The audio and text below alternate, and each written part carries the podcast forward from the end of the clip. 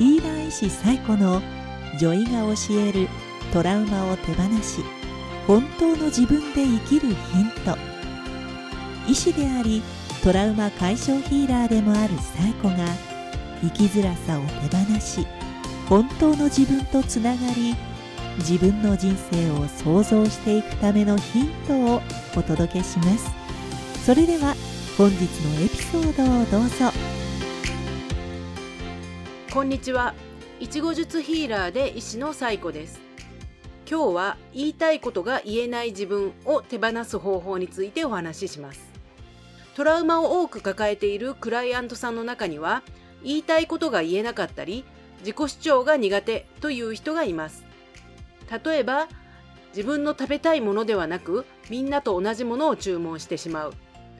手伝ってほしいと言えずに一人で遅くまで残業してしまう。何がいいと聞かれても何でもいいよと答えてしまう。自己主張が強くて自由にしている人を見るとイライラしてしまう。自分が何をやりたいのかよくわからなくなってしまっているといった症状があります。言いたいことを言って間違ってしまったらどうしよう。否定されたらどうしよう。バカだと思われたらどうしよう。迷惑だと思われたらどうしよう。嫌われたらどうしようといろいろ心配してしまって何が正解なのか相手は何を望んでいるのか無難な答えは何かあれこれ考えている間に言いたいことが言えなくなってしまうのです。そして自分とは反対に自分の言いたいことを素直に言ってる人を見るとイライラしてしまったりモヤモヤしてしまったりします。自分の意見を押し殺し相手の顔色を伺い相手に合わせてばかりいると他人軸で生きることになりますので他人に振り回されやすくなってしまいます。他人に振り回された挙句自分が何を望んでいるのかわからなくなり自分のやりたいことがわからないという状態になってしまいます。そしていつも自分のことが後回しになってしまいます。また自分で自分のこともわからない状態になっているので周りの人からも何を考えているのかわからない人と思われてしまうようになってしまいます。言いたいことが言えないというのはインナーチャイルド幼少期のトラウマが関係しています。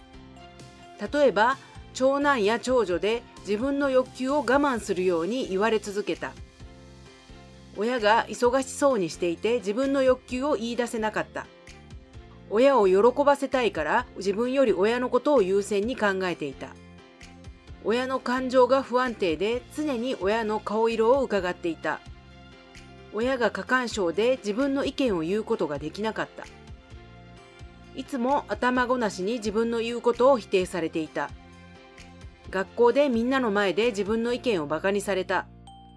といった体験が関係しているかもしれません。自分を後回しにして他人を優先させるべきだ。相手の期待に応えないと愛されない。自己主張すると嫌われる。自分の意見には価値がない。といった思い込みから常に人の顔色を伺い人に合わせてしまい自分の意見を言わないようになるのです。人に対して気遣いができることは悪いことではないのですが自分を押し殺して他人ばかりを優先して生きていると生きづらくなってしまいます。自己主張をしないことが癖になってしまうと自分のやりたいことがわからなくなり本当の自分で生きていけなくなります。では言いたいことを言えない自分を手放すにはどうしたらいいでしょうか？長年自己主張をしていなかった場合自分のやりたいことが分かりにくくなっているのでまずは本当は嫌だと思っていることに気づくところから始めましょう。まずはじめに嫌だけど人に無理に合わせていること。嫌だけどやっていることはないかチェックしてみます。例えばママ友の愚痴に同調するのが嫌。